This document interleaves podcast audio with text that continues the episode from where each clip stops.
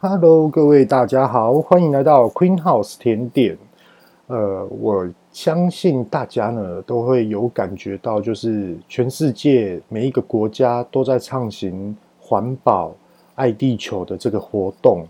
那台湾呢也很有感觉的，就是从免费提供塑胶袋、购物袋的这种的文化，改变成现在你只要使用。塑胶袋或是购物袋，你都要用钱来去购买，而去让你少用这个的购物袋的这个的方式。那相对的，就是我们知道肯德基、麦当劳，他们都已经没有用到吸管，提供吸管这个服务。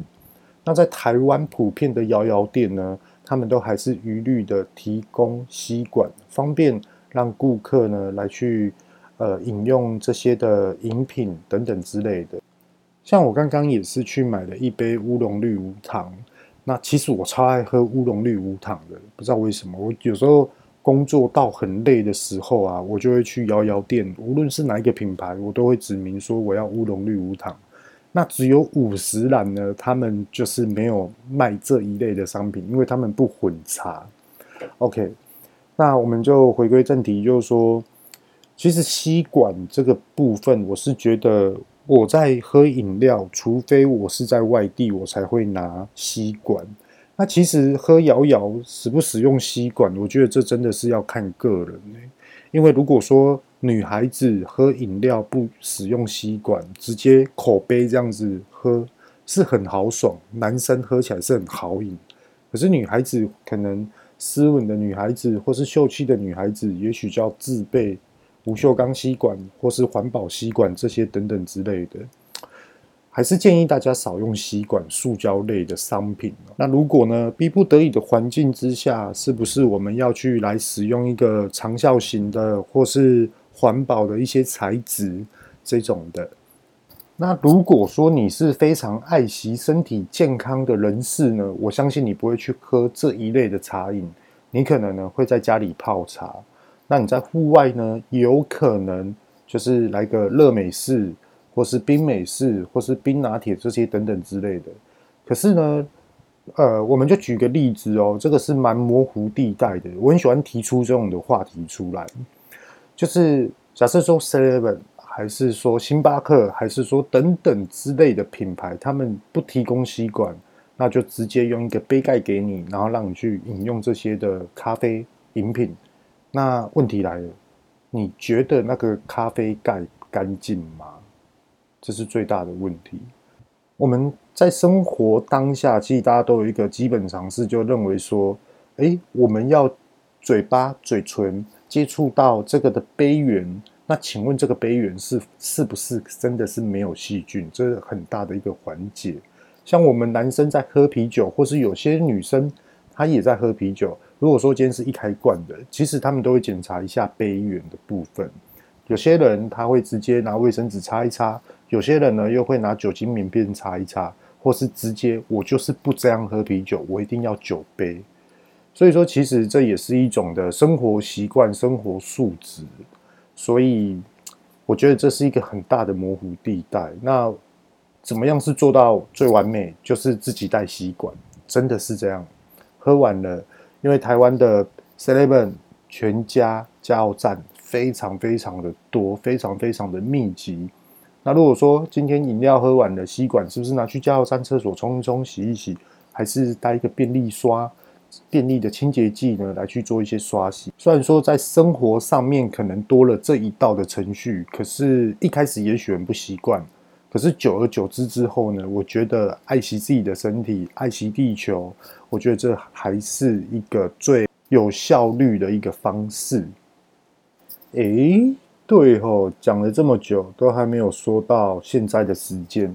现在时间啊是九月十八号晚上的九点零三分。那刚刚带我女儿去看溜冰鞋，还有一些运动的安全帽，还有护膝啊、手背、手肘。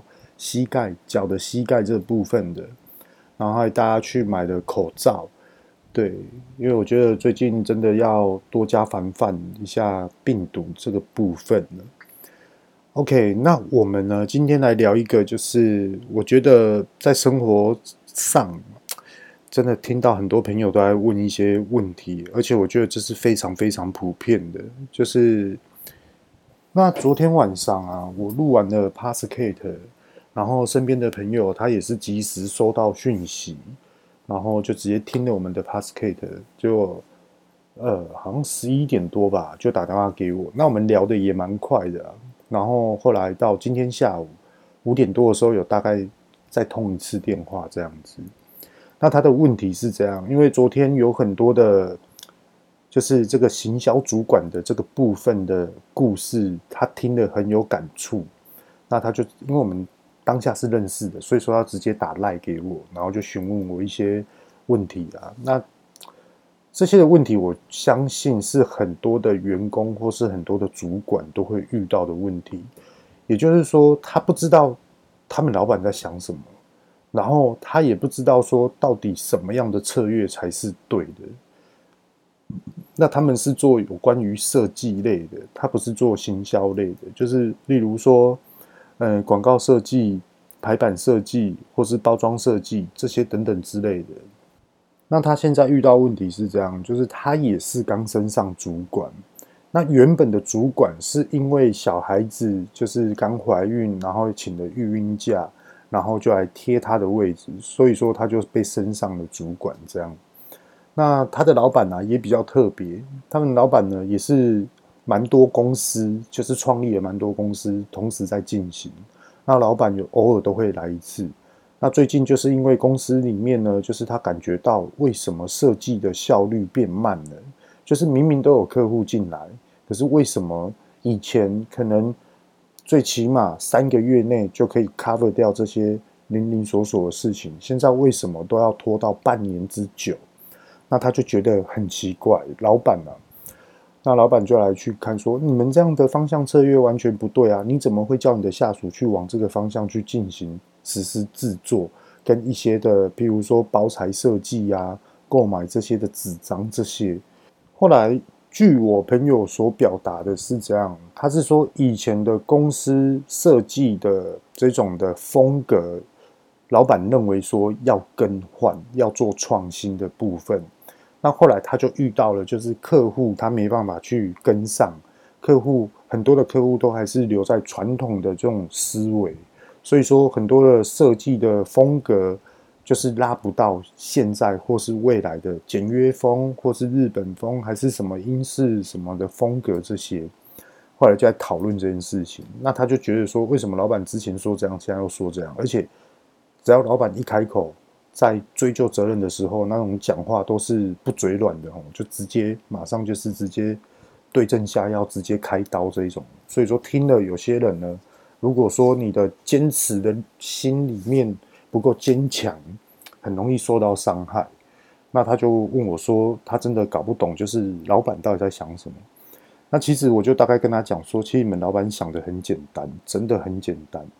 所谓的改变风格，改变现在全部所有的进行的运作方式，它只是一个一个涵盖面的一角而已。我只能这么说。为什么呢？”因为我们所要知道老板在想什么的，其实真的很简单。如果今天你是老板的话，你会怎么去想？很多人都会讲这句话。那我现在分析这句话给大家听一下，大家听看看有没有道理。首先，你先去看，呃，不好意思，喉咙有点卡住。你先去看这间公司全部总头头有几个员工，甚至于几个主管。或是这间公司总共有几台冷气在吹，或者是说这间公司现在目前有几台电脑，或是什么样的硬体设备，它正在大量的耗电，这些等等之类的。也许冰箱一打开，还有员工餐，哦，冰箱一打开还有员提供员工的饮料，这些等等的，还有一些泡面，还有一些等等之类的饼干，甚至于咖啡，无限喝到饱。对，好，我们现在来去分析。请问，如果今天你是老板的话，你觉得一个月的支出要多少？问题就慢慢解开了。如果今天一个月的支出总共要一百万，那请问这间公司你是主管的话，你也知道说，公司接的每一件的案子大概收入会在多少？大概提案的方向跟合作的企划案的收入又会在多少？再来就是你也可以知道说，一个月里面这间公司接到几个客人，那从收定金到付尾款这个过程，你也可以大概的去思考预算一下，问题就慢慢解开了。就譬如说，这间公司一个月他的支出就是一百万，请问如果今天是老板的话，他觉得他要赚多少钱才会回本，并不是一百万哦，也许要一百一十万或是一百五十万。甚至于狠一点的不够，我要乘以三倍，我一个月公司就是要营收三百万，是这样来的。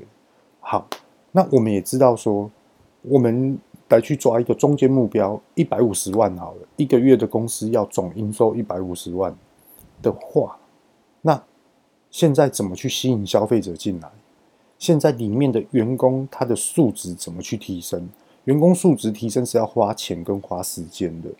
好，客户进来了，我们要多久的时间才可以消化掉这个客人？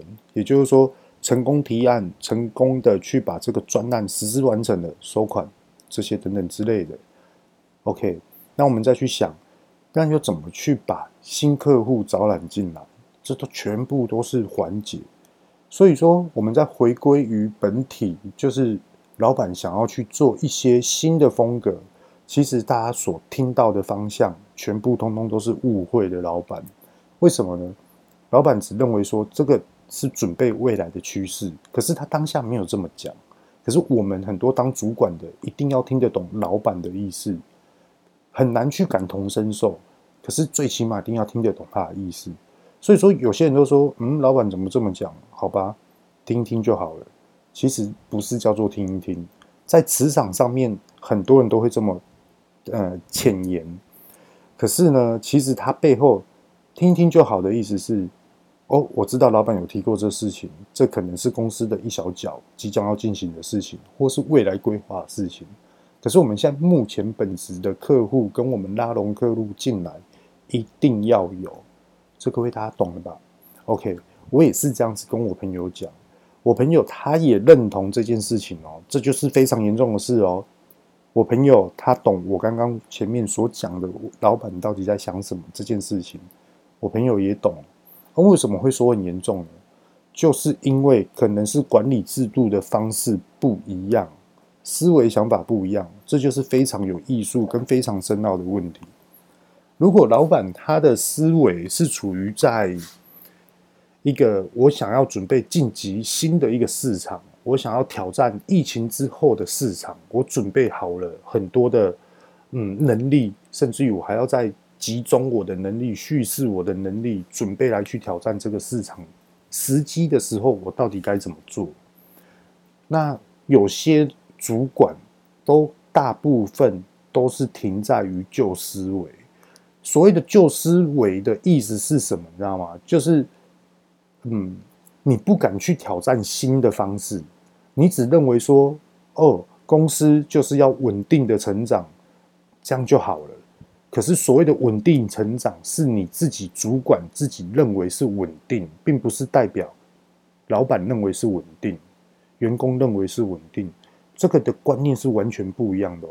就举个例子来讲好了，如果我们全部通通都要照本宣科，我们全部都贯公司的 SOP 来去进行管理规划的话，是主管的身份哦，并不是员工哦。你这样子反而会大错特错。为什么？因为人是活的，规定是死的。为什么会这么说呢？如果我今天照全部所有的规定去走，其实这件事情效率是很慢的。为什么？因为时代一直在变，人的思维、软体的速度、硬体的速度所更新的方向越来越快。所以说，你还在停在旧思维，你只会造成不环保。耗成本、耗时间、耗人才，那在这个环节当下，那是不是你就要更多的人来去处理、来去应付你这些不环保、耗时间、耗成本、耗人事的这些事情呢？其实，在公司里面真的要赚钱，公司是不能这样子的。所以说，要跳出一个新的思维。刚刚所讲的，很多的主管都认为说，我想要稳定的成长，也许我想要把我们的员工素质。全部提升了之后，再来挑战下一个阶阶段，其实这都是错的，应该是两边同时进行才是对的。而为什么有些主管不敢去下达这个命令跟下达这个指挥？因为他觉得我这样子做就够了，因为他觉得我这样子稳稳的过就够了，全部通通都是保守的心态，全部都是稳固的心态，全部已经没有挑战的那种的心态。就像我之前所讲的，我很喜欢打篮球，我很喜欢赢的感觉，所以说我更爱打篮球。我每天就是。去练球，我每天就找人去打三对三斗牛等等之类的，还是去打全场。当你连续输了半年或是一年的时候，你还是坚持在打篮球，可是你那个篮球已经变成是运动而已。所以说，在职场上面，很多的主管认为，我今天准时上班、打卡上班、打卡准时下班，或是我有事情我加班。然后我把公司管好，我把人员管制好，好像就够了。其实这样是不对的哦，因为你现在所做的是公司基本面而已，并不是有展现出。比如说，我现在当主管，我一个月薪资四万好了，还是三万八？那如你怎么去跳脱出我一个月可以六万、八万、十万，甚至于还有人年薪两百多万的，这是非常恐怖的。所以说，有时候要去思考一下。当然啦、我讲的这些话非常的有冲击。可是呢，老板听到我讲这句话，老板会很开心。主管听到这句话，主管会认为说：啊，你真的讲太多了，你怎么样？你根本不知道发生什么事情。那我也可以跟现在就职主管的人这样子说：你也只有遇到你现在目前的状况而已。是这个社会上面事情百百种。我也可以坦白的说，我曾经看过。公家机关人员为了要升官，集体去把现在目前的主管全部把他拉下来，这是多恐怖的一件事情！我也有看过，今天他以为他是主管，讲话都很大声什么的，老板来毕恭毕敬，结果下一次嘞，马上换人，为什么？原因百百种，太多了。今天跟朋友也有聊到，什么样的职场最恐怖？女生对女生。女人 vs 女人，这才是真的恐怖。见面大家笑笑的，私底下大家哇嫉妒的要死要活。然后呢，意见冲突就开始可能动手动脚，有的没有的，太多了，真的。可是呢，我在这边叙述不会去强调这些负面的事情，因为我觉得在 Podcast 是很多人在听的，并不是去讲一些不好的事情来去。呃，宣传还是大洋的去看一些我的看法，其实并不是。OK，那我们现在把话题拉回来，有关于我这朋友后面所提问的问题，他认为说不是，是公司老板所提出的这种的管理制度，跟他们认为的管理制度是有冲突的。那他又觉得说，到底该怎么办？而且我这朋友对于工作是真的是工作狂，比我还要工作狂。他非常讲求效率，跟他可以去安排。他差不多三月份吧，他就安排了到十二月月底的全部所有的新公司自己内部的行销方案哦。就譬如说，我们是做什么样的设计，我们有帮日本哪一些厂商设计，我们有帮什么新加坡、马来西亚还是菲律宾那边做什么样的。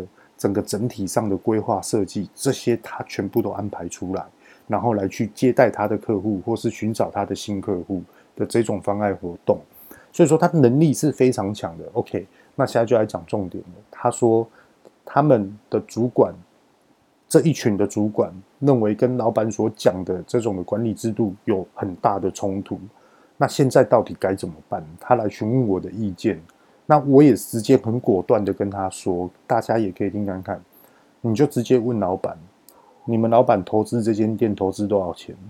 他说投资这间店六百万，我就跟他讲说，好，六百万，你去跟你们主管全部所所有人讲，老板，我今年帮你做一千万，然后你不要管我们，如果我们没有做到一千万，做到九百万，我就赔你一百万，你们敢不敢这样？如果今天你敢这样跟你们老板讲。我跟你讲，整个角色互换了，完全事态不一样。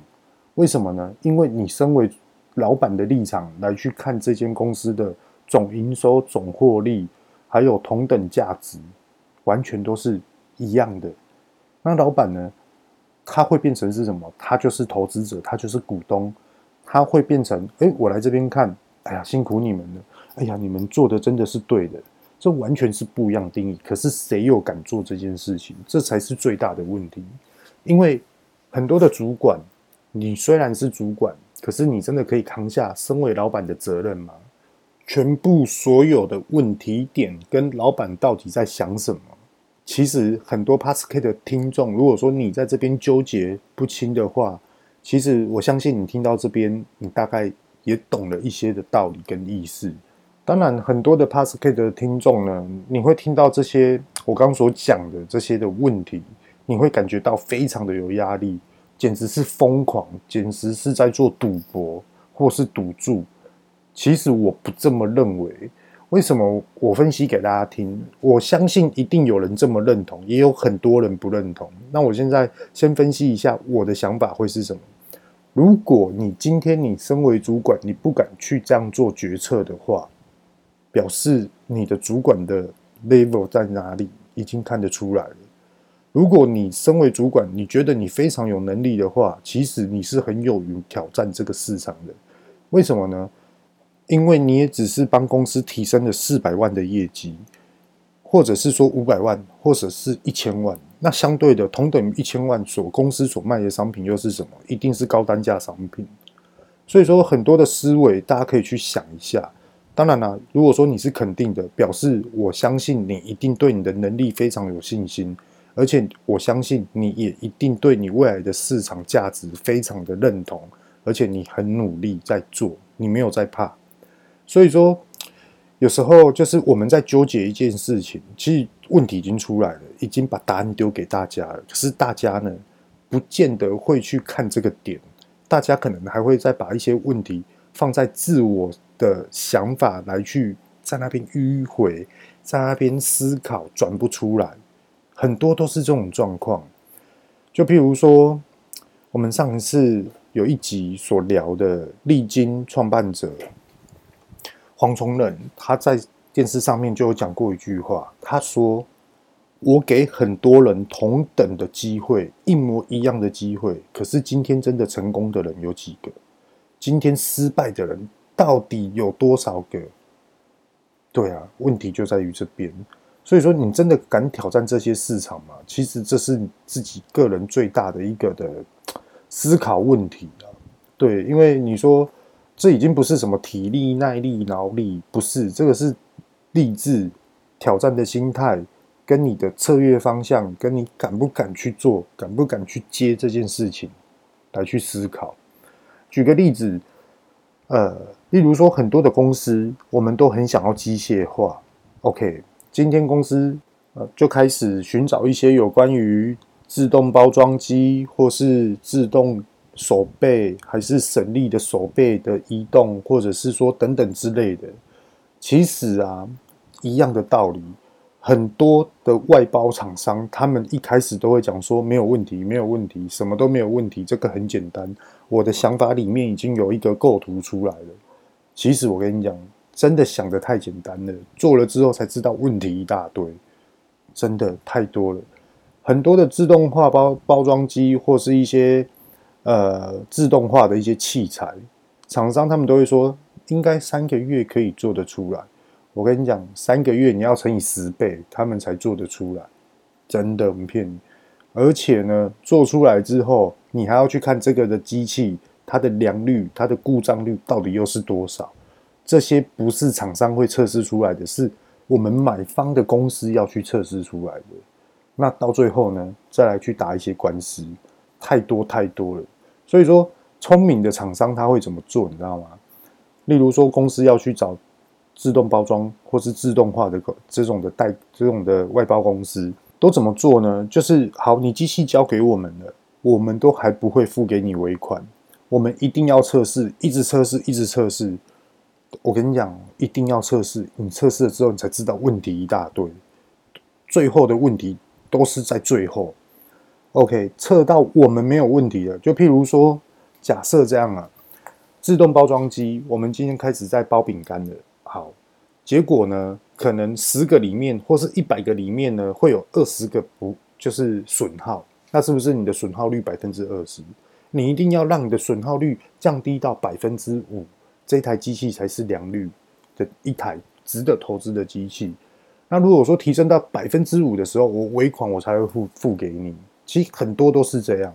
那当然了、如果说你是在做自动生产的自动化的器材的店家老板们，听到这句话，我讲的是真实的。那如果说有无意间冒犯你的话，那我觉得如果你做得到这部分的话呢，我相信你的生意会很好。我们再把话题呢拉回来一点哈，可能跳脱跳痛的很快。那有关于刚刚我讲的，就是丽晶的创办人，然后黄崇仁呢这个创办者，他曾经有讲过一句话，就是我给了很多相同人的机会。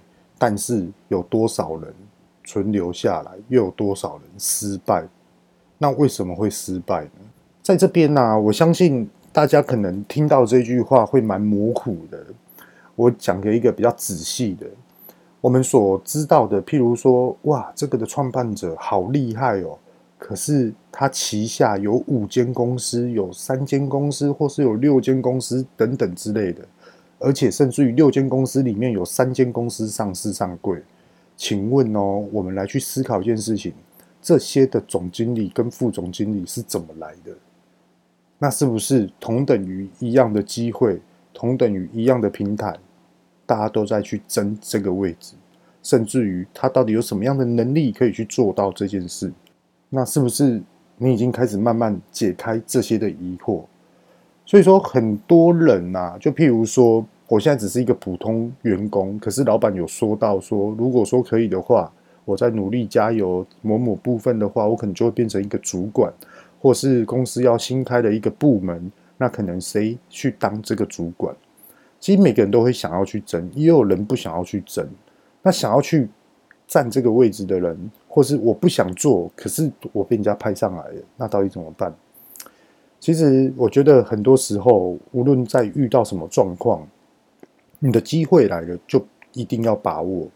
那再来呢，该是你的就一定是你的，不是你的你就千万不要去争，真的，因为我觉得世界是不公平的，可是这个世界根本不会去亏待你，都是由你个人来去做抉择，个人来去做决定。那也呼吁大家，就是说。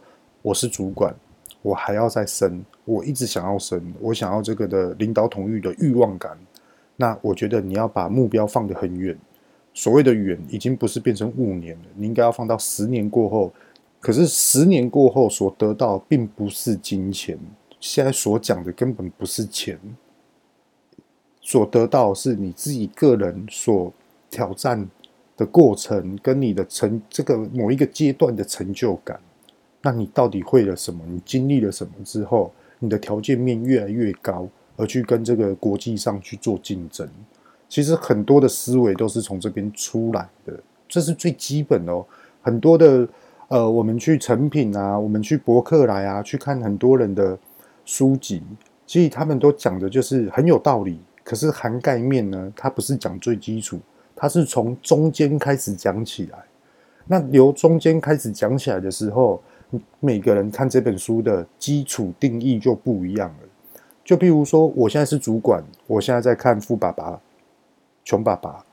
哎，我现在是员工，我现在在看《富爸爸穷爸爸》。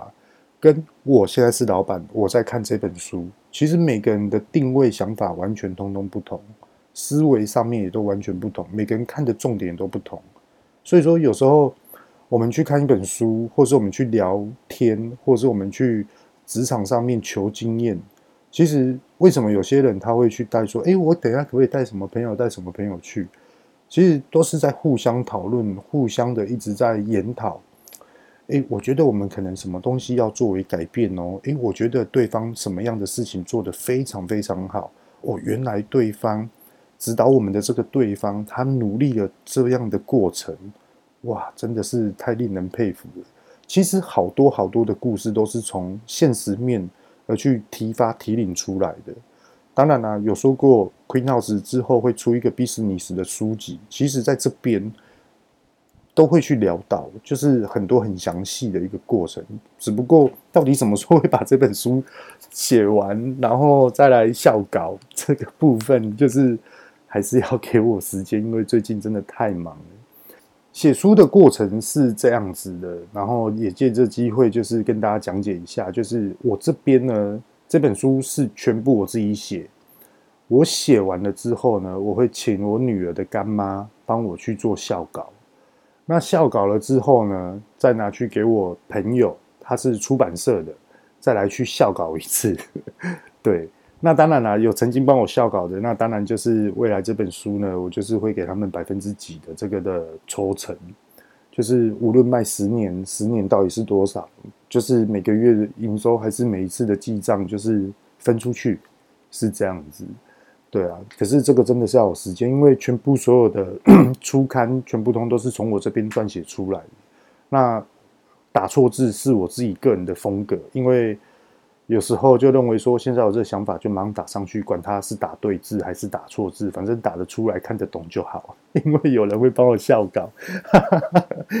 对啊，好，那我们再把话题呢拉到刚刚所讲的。为什么有些大老板很厉害，他可以开了很多的上柜上市公司这些之类的？那这些上柜上市的公司主管又是怎么来的？这边呢，就来跟大家讲解一下。我们先谈论总经理，或是副总经理，或是等等总经理旗下的主管到底是怎么来的？先跟大家讲一下，大家一定会说，哪有我想象中的我所讲的这么简单？真的没有这么简单。我现在就还告诉你很多的呃初步讲解。当你认为我觉得我有呃这种的欲望想要去挑战这个市场的时候，被人家提拔了。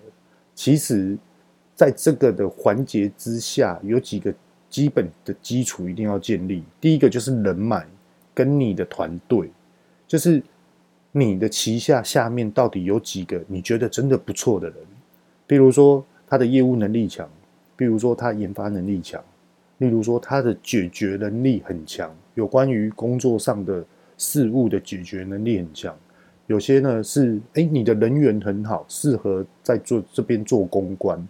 哎，你的业务能力非常强，哎，你的会计能力非常强。其实，在这部分，你通通都要去把他们集结起来，而去做一个向心力的一个方向来去发展。那如果说呢，今天跟董事长汇报，就说你也可以很大胆的讲，我觉得我现在可以开 Queen House 第二间店，为什么呢？为什么？然后哒哒哒哒哒哒开始讲，对，那全部所有的成败，或是全部所有的效应，并不是我现在提出来的给老板听，老板就懂，其实并不是，通常是老板他自己会主动的去分析，因为通通都是投资者跟老板。懂这个市场，他们才会决定开这间公司，让你去管。这样各位大家大概知道了吧？所以说团队是非常非常重要的。你今天你可以升到主管，甚至于升到总经理，也都是团队去帮你推上来的。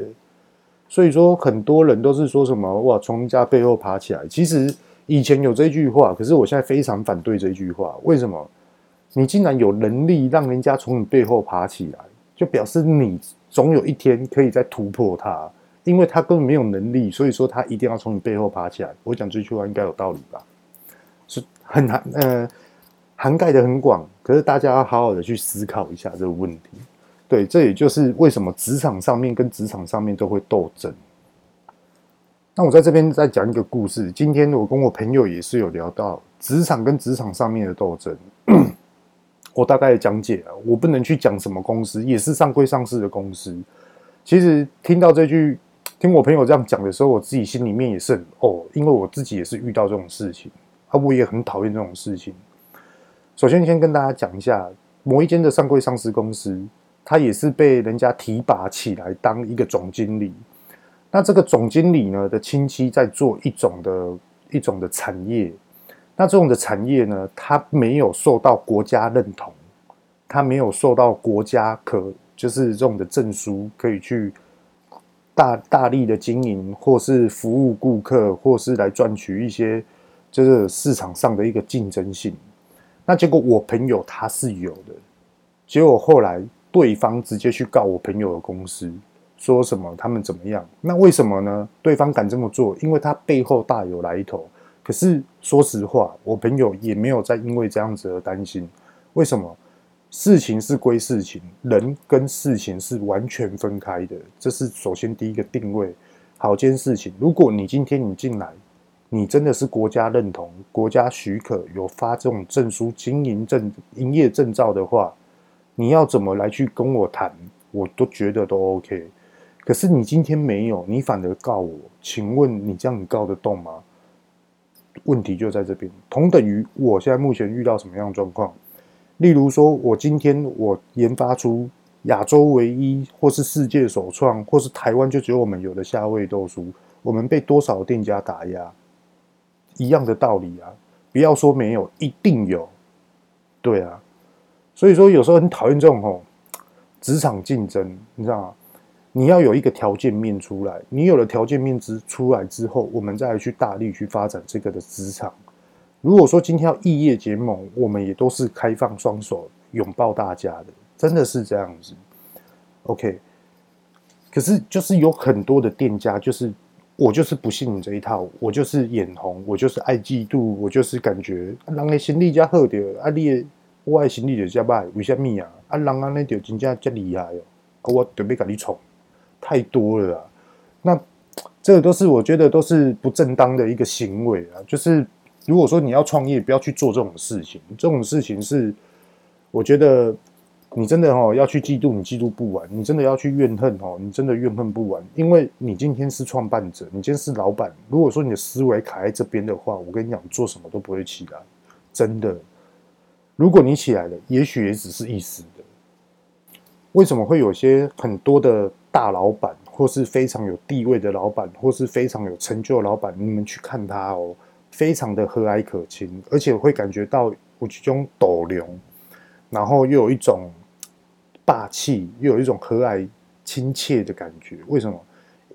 其实他们都不断的在学习，就是因为学习，想要去听别人所讲的话，他们才可以体会。诶，今天你讲的到底是什么？哪怕是就这么一句话。他们都觉得哎、很有感，我今天觉得我值得了。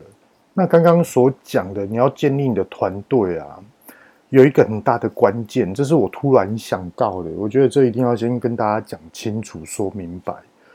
如果说 p a s c a 的听众呢，你是即将迈向三十岁，或是你是三十出岁的呢，千万不要去这么的愚昧、冲动去挑战这件事情。为什么？我的。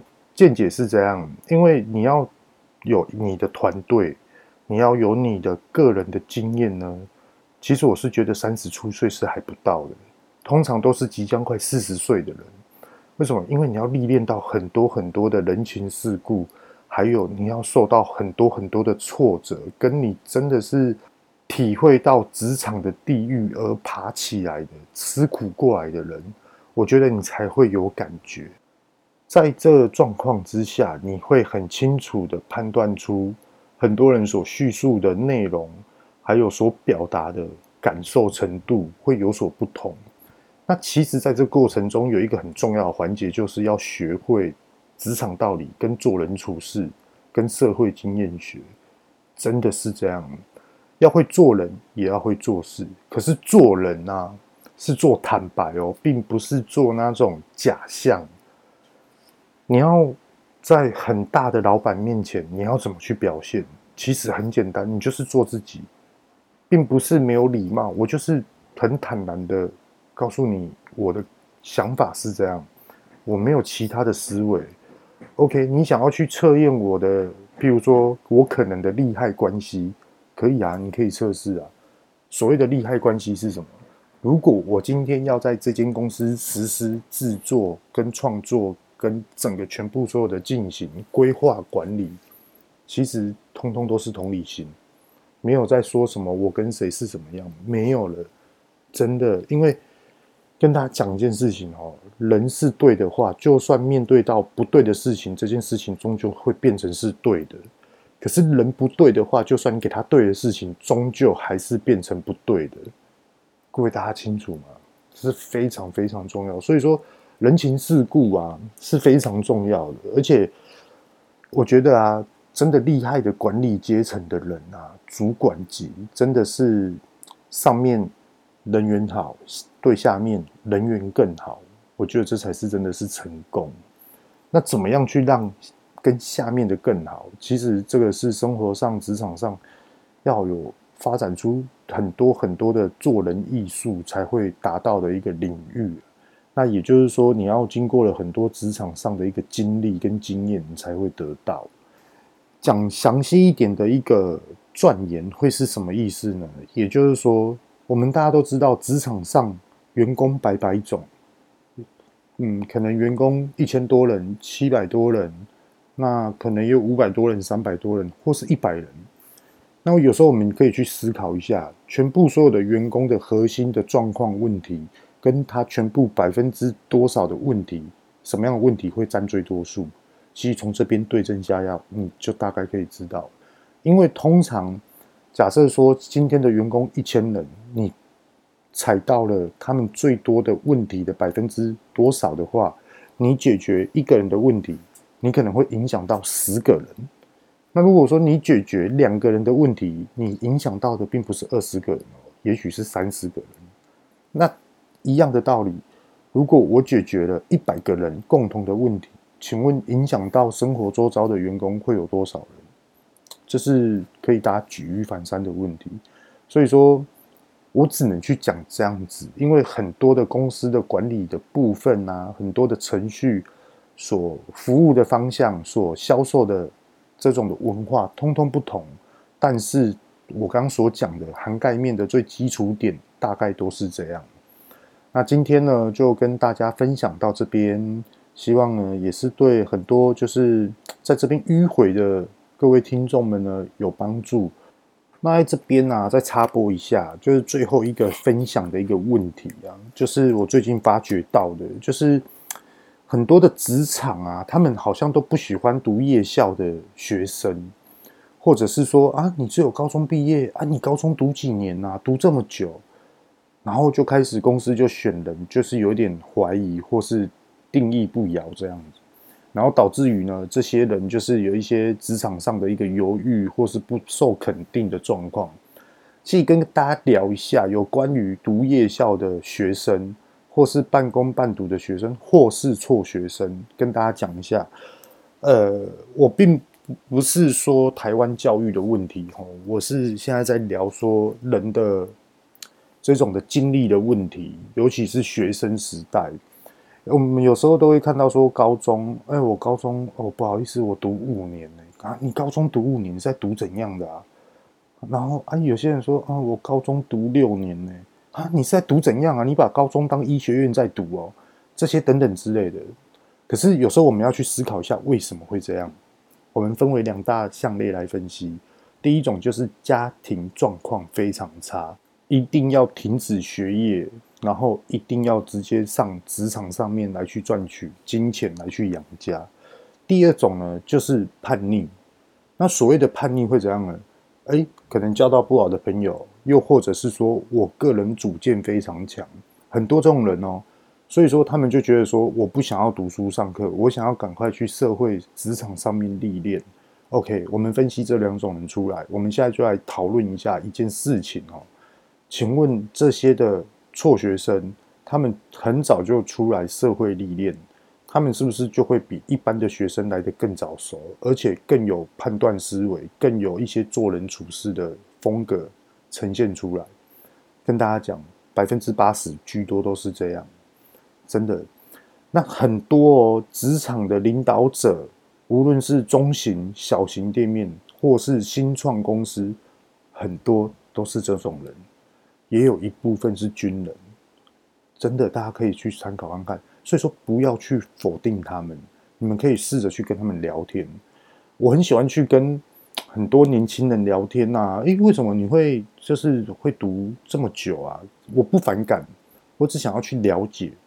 然后他就跟我讲，然后他也有很多人说：“诶，我跟你说，我有一个人生中最大的成就是什么？是什么？我十八岁买车。”我十九岁买车，我二十岁买车，然后还有人说，我就是什么时候当兵退伍之后呢，我决定换工作，我去换什么非常具有挑战性的，像有一个就是专门在做建设这种外包公司，可是呢很赚钱，他自己也是高中没毕业，然后自己出来做这件事情，所以啊，我觉得很多的事情是判断力跟人际关系，最重要是沟通，是为我觉得未来的职场的一个最大的竞争性。你说是学历，你说是学位，我觉得也是，这都是同等于平行的、一样的、等于的去做一个未来的市场竞争。所以说，我觉得。不能因为说啊，我们就是要往一些大老板看他儿子什么什么什么台大毕业啦，还是什么哈佛毕业，还是什么等等等毕业。其实，那真的能学以致用吗？我自己也很好奇。而且你知道吗？很多的辍学生就是因为他们辍学，等到他们真的高中毕业之后，他们比一般哦正常高中毕业的学生还来得懂，知道自己需要的是什么。自己要做的是什么？我现在必须要做的事情是什么？我觉得这件事情是非常难的。认清楚自己所想要的东西是非常难的哦，而并不是肤浅的说，我清楚我现在需要的是什么。iPhone 十二不是这个意思哦。嗯，我现在要去看什么电影也不是这个意思哦。真的，他们清楚知道我在职场上面我需要多努力，我未来才可以怎么样，很清楚的认知。这是非常难的，尤其是在十八岁到二十八岁，甚至于到三十岁，很多人都还摸不清楚。所以说，每个人都有他学习的一个一个层面。那我们呢，在聊天的过程中，有些人可以体会得出来，有些人体会不出来，可能就浅谈这样子而已。可是当你体会出来之后，你在询问、在沟通、再去两个人之间的这种的一搭一唱，我觉得很快的。就是可以摸索出很多的，原来你有这一段故事，我觉得真的可以感同身受。原来你也是这样子走过来的，那你那时候是不是多么辛苦？你就找到他那一段时间的同温层的感觉，而得到一些彼此的沟通信赖，真的。所以说，不要去很快的、很直觉的、很很果断的来去拒绝对方。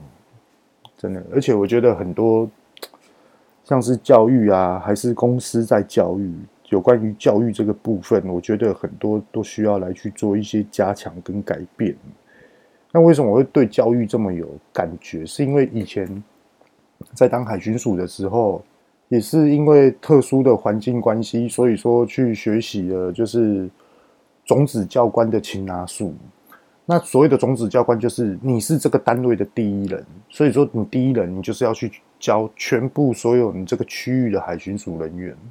那那时候的环境，所以说我那时候去跟我们的就是有关于这个业务的主管啊，就跟他说，因为我现在调离开另外一个查缉的单位，所以说就是尽量不要排我。那他就从我这个名单 cancel 掉。那其实是因为那时候的工作环境有点不一样，所以说逼不得已才这样子做的。那后来呢，又考上了，譬如说，呃，游泳教练啊、潜水啊这些等等的，所以说又要去教人家，是你知道吗？成人哦，从不会游泳要让他教会游泳，这是非常难的。那那时候我就在做这件事情，来，不会游泳的过来找我。来，不会什么的过来找我。来，我现在告诉你，你先游一趟给我看。我跟你讲哦，你是呼吸上的问题。来，你先去旁边。来，你过来找我。OK，你的手的问题，你的一定要怎么做？好，你先去旁边慢慢练。来，你是脚的问题。来，你来这边，手就是一边呼吸一边脚一边来开始练，从单手开始练，或是单脚开始练，到最后再让他们去做一个协调性。那真的在挑战最难的就是协调性，所以说我觉得其实很多部分都是这样来的，就是一个基础概念。呼吸不顺畅的，表示你在职场上面还不认清楚，认清楚你自己的。手有问题的，表示你现在对你自己职场不满意。脚有问题的，你对你的职场很满意，你对你的老板不满意。来，我们来教，到底要怎么去协调？所以说教育这个部分啊，就是自己认为蛮有感觉跟感受的，因为有时候会认为说，诶，如果我是你的话，你现在遇到不会你这个游泳的状况，你应该会是什么样的感受？